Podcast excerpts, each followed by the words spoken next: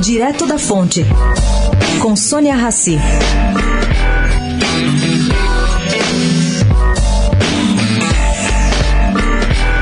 A indústria automobilística está se arrastando.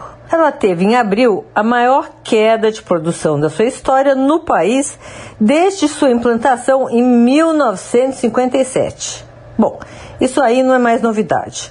O que é novidade é que eu fui procurar o que está acontecendo com o setor de aço.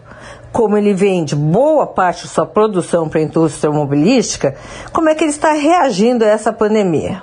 Acabei falando com o presidente do Conselho de Administração do Grupo Gerdau, Jorge Gerdau, que me disse o seguinte: as vendas no Brasil melhoraram por causa do setor de construção.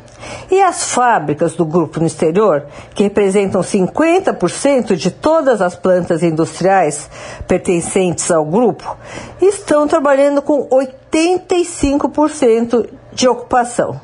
Isso é muito, gente, e dá uma certa esperança.